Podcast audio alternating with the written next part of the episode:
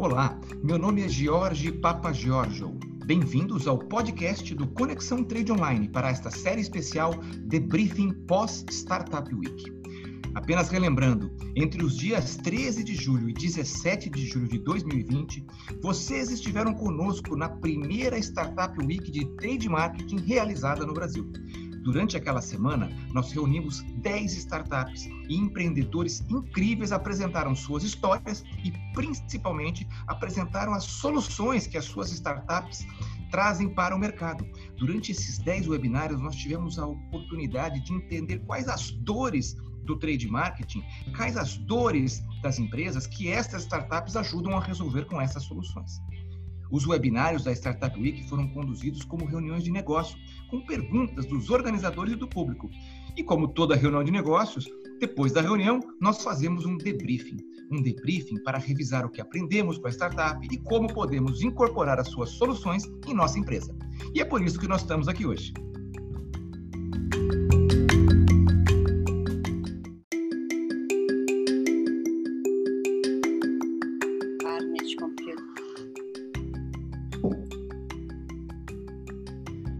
Episódio do nosso podcast, vamos rever quais foram os aprendizados, as principais sacadas do webinário que tivemos com o Gustavo Kuchiken, da Kotaki, uma startup que traz uma solução para garantir a execução no varejo independente, através de uma plataforma de comunicação e de engajamento. Deixe-me convidar então a Dani Mota para se apresentar e participar conosco deste debriefing. Olá, gente, muito bacana estar aqui novamente. Vamos fazer aí um olhar, dar um olhar clínico sobre é, como que a gente pode utilizar a cota aqui no dia a dia de trade marketing. E eu chamo para se juntar a nós a Tânia Miné. Vem, Tânia. Olá, pessoal. Estou muito feliz de estar aqui com vocês novamente neste podcast. E nós vamos falar da Cota Aqui e das suas soluções para o canal indireto, para as pequenas lojas, né? Muito interessante a forma como Gustavo Kuchiken trouxe é, estruturou a sua apresentação, primeiro ressaltando as dores, né, as dores é, da indústria, as dores dos distribuidores e as dores dos varejistas, como a solução funciona, né, de que forma ela traz valor para essa cadeia toda, essa rede toda, né, de indústria, distribuidor e varejista, e também nos mostrou um case de uma determinada categoria, né, onde uma empresa eh, de pequeno porte alavancou seus resultados por meio da solução que ele tem. Então vamos discutir mais profundamente como foi essa, essa apresentação é, e as dúvidas que surgiram também é, durante a nossa, a nossa live. Vamos lá, o que, que vocês acharam? Me contem, Jorge e Dani, o que, que vocês acharam da solução do Gustavo Guxiquem?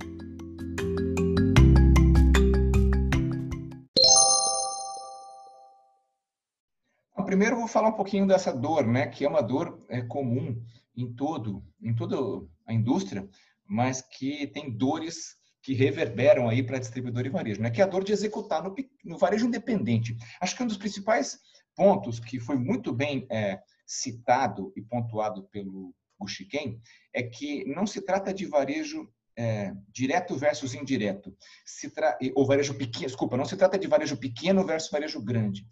Se trata de varejo independente, que tem muitas lojas que são grandes, mas que são atendidas indiretamente e que são independentes. Né? E a grande dor que a indústria tem é de não conseguir executar lá, porque não chega até, até lá com o promotor, porque não chega até lá, mesmo o distribuidor tem um custo alto para chegar até lá de maneira eficiente. E a ideia central da plataforma, da solução, é a ideia de fazer com que o próprio varejo execute, que o próprio varejo faça a ativação de atividades de sellout. E, e, e através dessa plataforma isso é possível. Concorda, Dani? Eu concordo, e ele toca numa dor é, muito pertinente né, das indústrias, que é o custo de atender esse pequeno varejo. Né? Muitas vezes, e você também mencionou, a Tânia também, durante o nosso webinar, o desbalanço entre a representatividade do pequeno varejo, muitas vezes, né, em algumas organizações, que pode representar 50, 60, eu já vi organizações onde ele pesava pelo menos 70% no faturamento, No entanto, o investimento que era destinado era muito menor, porque é, existia um custo para servir, um custo para controlar, nem sempre era possível é, executar nesse pequeno varejo, ou você sempre desconfiava, né? É, por falta de controle, por falta de gestão, de ter uma ferramenta que pudesse fazer isso de uma, de uma maneira bacana e rápida, eficiente é, e acurada é, fazer o investimento no pequeno varejo e ter certeza que aquela execução realmente foi realizada. Então, ele traz aí um, essa ferramenta, a Cota Aqui, ela ajuda também a trazer aí uma possibilidade maior da gente realmente fazer a execução no ponto de venda, né? destinar mais verba para aquele canal que também traz um retorno interessante e, sobretudo, ter o controle e a gestão do que está sendo executado. Eu, eu gostei bastante da ferramenta, acho que destrava uma, uma problemática que geralmente as organizações têm. Eu gostei bastante. E você, Taninha? Olha, eu gostei muito porque ele trouxe as dores uh, de todos os elos da cadeia, né? É, vocês já falaram bastante das dores da indústria, o Jorge falou um pouquinho das dores do varejo, e eu queria trazer as dores do distribuidor também, do atacadista, né? Que eu acho que eles têm uma baixa qualidade na execução, né? Quando você pega até distribuidores mais focados, regionalizados e especializados, eles sempre têm uma dificuldade de executar, até pela pulverização do seu cadastro de, né, de clientes, sejam eles clientes médios ou até grandes, como o Jorge já falou. E tem um custo da equipe de vendas, que é alto, né? Então, de alguma forma, né, uh, o que a gente precisa pensar é como a tecnologia, nesse momento, ela pode ajudar a melhorar as dores também do distribuidor, porque ele é importantíssimo, né, como um um complemento da distribuição das grandes empresas, médias e pequenas empresas que não conseguem atingir todo o varejo brasileiro, que é enorme, né, um número de lojas acima aí, nós estamos falando acima dos 350 mil pontos de venda só de varejo alimentar, e se a gente for pegar bares e outros, outros varejos, isso sobe muito, né? E eu acho que essa união que o Jorge comentou, complementando um pouco, é como, na verdade, ajudar o varejo a se profissionalizar, né, a se engajar na ferramenta, né, do ponto de vista de participação, até porque a gente sabe que o pequeno empreendedor, ele tem falta de tempo e ele tem falta de ferramenta também para trabalhar. Então, acho que a solução ela traz essas pontas, né? Acho que vale a pena a gente também comentar um pouco, não sei, Jorge, também na tua experiência aí com o canal indireto, o que, que você também eh, conseguiu capturar eh, das informações da Cota aqui. É, eu achei muito interessante, é, eu vou fazer um paralelo aqui. Eu assisti uma vez uma palestra é, de, uma, de um especialista em marketplaces, é, Lenny Hatchitsky. Ele foi, durante muito tempo, é, do Airbnb. E ele fala o seguinte, o, o marketplace, para ter sucesso, ele tem que escolher qual ponto ele vai começar. Se é na ponta da oferta na ponta da demanda. Né? É, e, e, aqui eu pensei nisso como um paralelo para o que a aqui uh, oferece. Porque no, no lado da demanda tem a indústria querendo executar. Mas será que do lado do varejo tem uma necessidade? Tem... E aí ele falou é, porque se não tiver, não fecha as contas, né? E o que, que o, o, o, Gustavo falou brilhantemente? Que o varejo independente, pequenininho, que é uma grande realidade no Brasil, é um varejo raiz, né? O cara faz tudo na loja.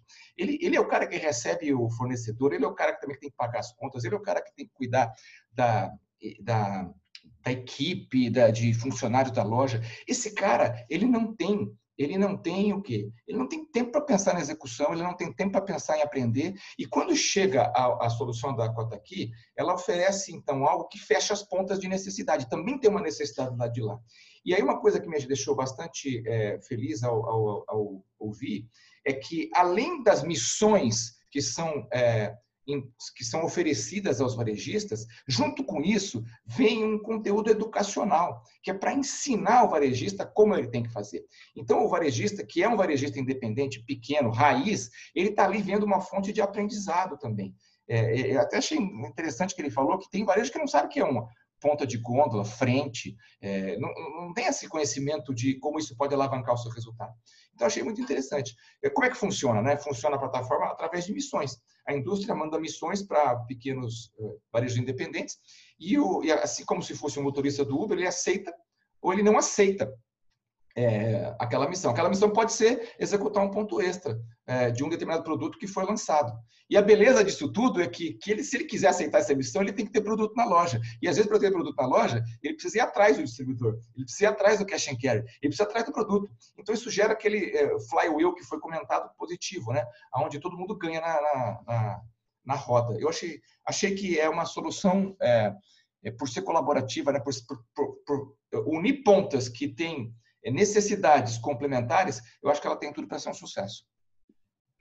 É, e colocando né, um, um, complemento no que você colocou, Jorge, é o sellout, né, onde o selinho é consequência. Então, é, colocar as missões é pensar no sellout, é pensar na execução, é pensar em qual item faz sentido para aquele varejista, né, porque também as missões elas podem ser é, segmentadas na, na ferramenta é, e a partir disso você gera o sellout, né? Faz a venda, mas entendendo que o selinho ele, ele é necessário. Então às vezes nem não, ele até trouxe aqui um exemplo de que uh, nem tinha um distribuidor de determinado item, né? Não existia um, um distribuidor para aquele SKU, mas que quando a demanda começou a surgir, né? Que o próprio varejista comprou na realidade num outro supermercado é, um, varejo, um distribuidor se interessou por fazer aquela região e distribuir lá o produto que ele estava trazendo num dos cases dele. Então, como que as coisas elas realmente, como é que essa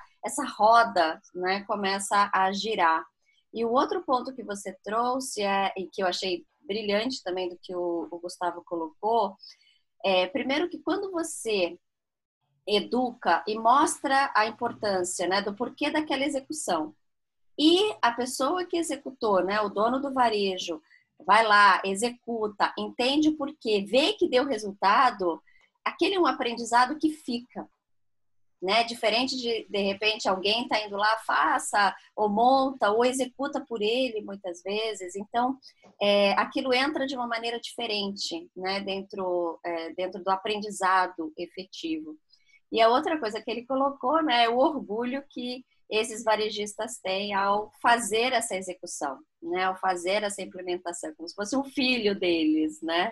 Então, achei muito bacana essa relação é, é, emocional ao montar e poder fazer uma execução também. Eu achei, acho que faz um complemento para assegurar a importância, assegurar o aprendizado né? E uma conexão emocional aí fui eu que é. fiz. Eu achei bem interessante também. Não, eu vou fazer um comentário até. Eu, eu, a gente é sempre desconfiado, né?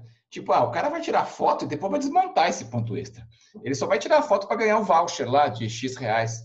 É, e o que o Chiquem trouxe para a gente, que eles aprenderam no processo, é que quando, que você falou, quando é o cara que monta, ele não deixa ninguém desmontar não, porque deu trabalho aquele negócio. Quem já foi promotor ou quem já ajudou um promotor a montar um ponto E sabe que não é molezinha, né? Então, isso é, é, tem esse lado realmente emocional que fica. E outra coisa que eu, que eu, que eu capturei também de aprendizado, é, e, que, e que o próprio Goshikin falou que foi, uma, foi uma, um insight para eles, é o seguinte: às vezes o varejista não aceita a missão. É, eu quero que você. Ele tem dinheiro na mesa, né? tem, tem uma remuneração que ele vai receber, e ele fala: não, eu não vou fazer. É, e ele tem que dizer por que, que ele não está aceitando aceitando. E ao dizer por quê, isso gera insights para a indústria. E por que está acontecendo? Por que ele não está aceitando? Supostamente é uma proposta vantajosa. De repente não é tão vantajosa assim. De repente ele não tem produto na loja, por isso que ele não está aceitando a missão. De repente ele não tem a categoria exposta na loja, por isso que ele não está aceitando a missão. Então esses insights fazem com que, é, além da execução, role aí um, um, um aprendizado sobre como executar que talvez seja até de um valor ainda maior do que a própria execução, porque você consegue melhorar todas as execuções futuras e de todos os varejos do Brasil, não só aqueles que estão na plataforma. Acho que tem uma frase que o Guxiquen trouxe que ficou muito forte para mim, que se você consegue mudar a execução na loja, quando você muda a cabeça do varejista, quando você engaja o varejista, e vocês já falaram disso exaustivamente. Então, acho que tem uma questão também de pré-implementação de ação, que o Jorge colocou, a Dani colocou também, é, que é muito importante. Né? Muitas vezes a gente vai implementar uma ação não tem produto, tem uma série de problemas ao longo da cadeia, é, o produto está mal exposto, está mal precificado, e por meio dessa ferramenta você consegue fazer, até uma vez que a missão é ou não implementada por esse varejista que está engajado nesse processo. Né? Eu acho que tem um, um ponto importante do ponto de vista de passo a passo, né? na medida que é, você consegue pré-implantar essas ações com antecedência, ele colocou lá, acho que até foi uma pergunta que você fez, Jorge, quanto tempo de antecedência se implementa uma missão? Lembra disso que você perguntou? Você quer lembrar dessa pergunta? Acho que foi muito bacana. Então, eu perguntei se o setup é complicado, né? Porque se você é uma indústria que ainda não está nesse ecossistema e quer entrar, será que precisa de muito tempo para cadastrar as missões é, ou para cadastrar os produtos, né? E ele comentou que não, que ele, que ele de um dia para o outro ele consegue cadastrar. Mas é, a gente tem que entender o seguinte: ele tem uma base de varejistas. Ele comentou em 4 mil, mas é, como isso está crescendo sempre, talvez hoje, no momento que vocês estão ouvindo o podcast, pode ser que seja maior. É, ele comentou em 4 mil varejistas. Então você tem esses 4 mil lá. A indústria chega lá e fala: olha, eu estou interessado em fazer uma ação na cidade de Sorocaba, por exemplo. E em todos os tipos de varejo que são de 5 a 10 checkouts. Está tudo lá já. É, cadastrar a missão lá é muito fácil é, para o, o aplicativo, para a plataforma do, da Kotaki. É, e, segundo ele, dá para fazer de um dia para o outro. Ele comentou até que o mais difícil é a indústria fazer essa definição do que ela quer, né? Qual missão, em que lugar, a segmentação e tudo mais, é, qual é o tamanho do voucher, aonde ele vai indicar é, que o voucher seja resgatado, porque tem essa também que a gente acabou não comentando ainda, que é uma, um benefício, vamos dizer, colateral do sistema, que ele propõe, que o, o, a indústria pode, inclusive, direcionar o, entre aspas, voucher, que é o, o, o desconto que o, varejo independente vai receber na próxima compra, ela pode direcionar isso para um distribuidor de sua preferência, que pode ser um parceiro que tem algum outro tipo de, de joint business plan que, que a, o beneficia de ter esse tipo de, de ação direcionada para ele. Então, como eu estava dizendo, aparentemente não temos nenhum nicho de setup. É rápido, né? Cabe mais à indústria saber exatamente o que ela quer. É, porque, é, né, é, lembrando que, acabei de lembrar, é, que ele comentou que a indústria ela vai, ela vai fazer um investimento no ponto de venda. Então, tem que ter claro quanto que ela quer investir, qual o retorno que ela quer em torno disso. E a cota aqui, é, pelo menos no modelo de negócios que eles tinham no momento que a gente gravou o podcast, era um modelo de negócio de receber é, um percentual ou um, em cima do que é efetivamente é pago para o varejista. É como se fosse um success fee, né? Então, é, a indústria só vai pagar para a cota aqui aquilo que for efetivamente executado. E aí, quanto indústria que, que investe muito no, no, varejo independente, vai precisar é, investir um pouco mais no, na, no aplicativo, porque é proporcional.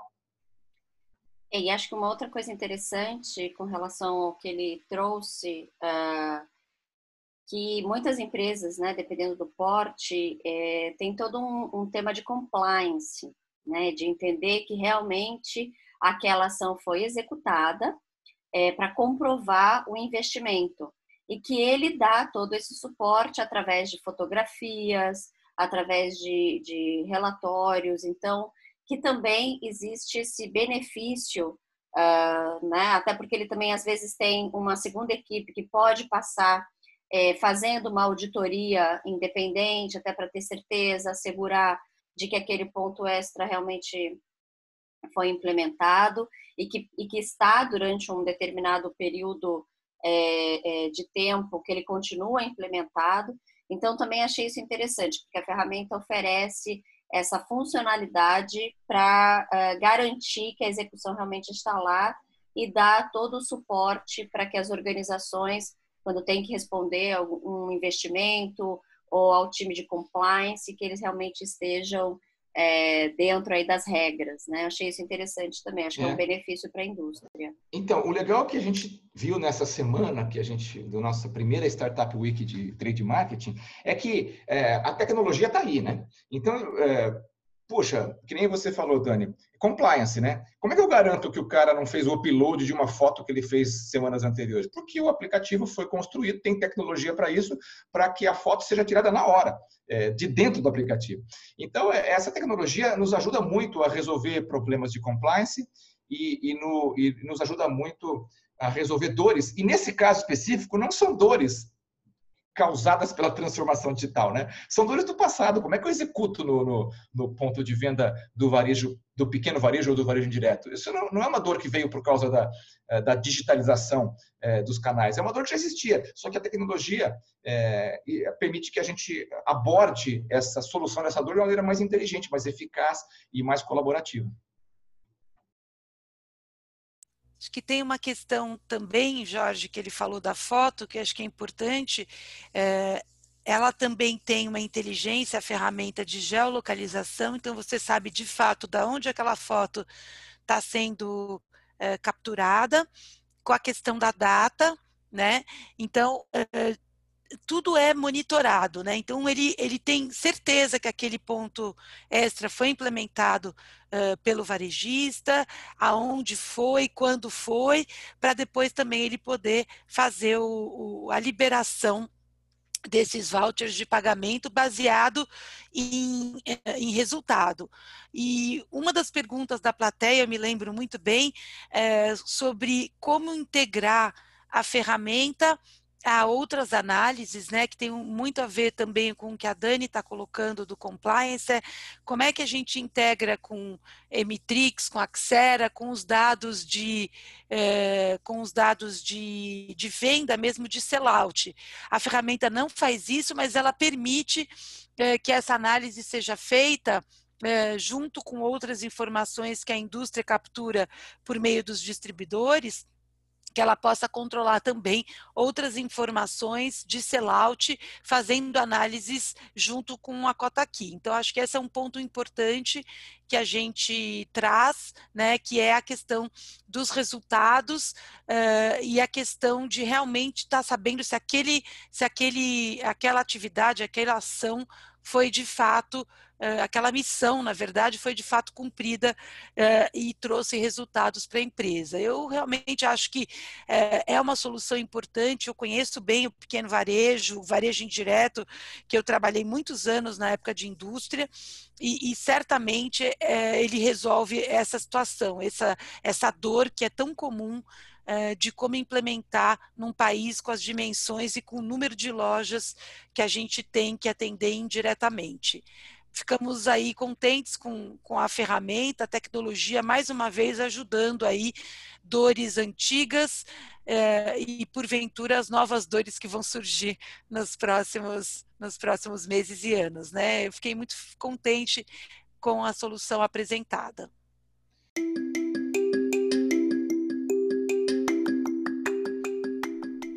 Muito bom. É, com isso, a gente chega ao final do nosso podcast com a, a nossa é, revisão aí dos aprendizados e principais insights que vieram a partir da apresentação da Cota aqui. Muito obrigado por nos acompanhar. Lembrando que o nosso propósito aqui é de trazer informação para vocês e a gente está fazendo, além do da Startup Week, que foi a primeira Startup Week com foco em trade marketing que aconteceu no Brasil, a gente está fazendo esse podcast, essa série de podcasts para aprofundar ainda mais o conteúdo e trazer ainda mais valor para vocês da nossa audiência. Acompanhe a gente nas nossas redes, que em breve teremos mais novidades para vocês. Um abraço. Tchau, tchau, gente. Nos vemos no próximo podcast com a outra startup incrível que tivemos também naquela semana. Um abraço. Tchau, tchau, gente. Não percam os nossos podcasts que estão aí gravados. É, ouçam a todos e né, tragam para a gente informações e dúvidas que a gente vai esclarecendo com vocês. Até mais.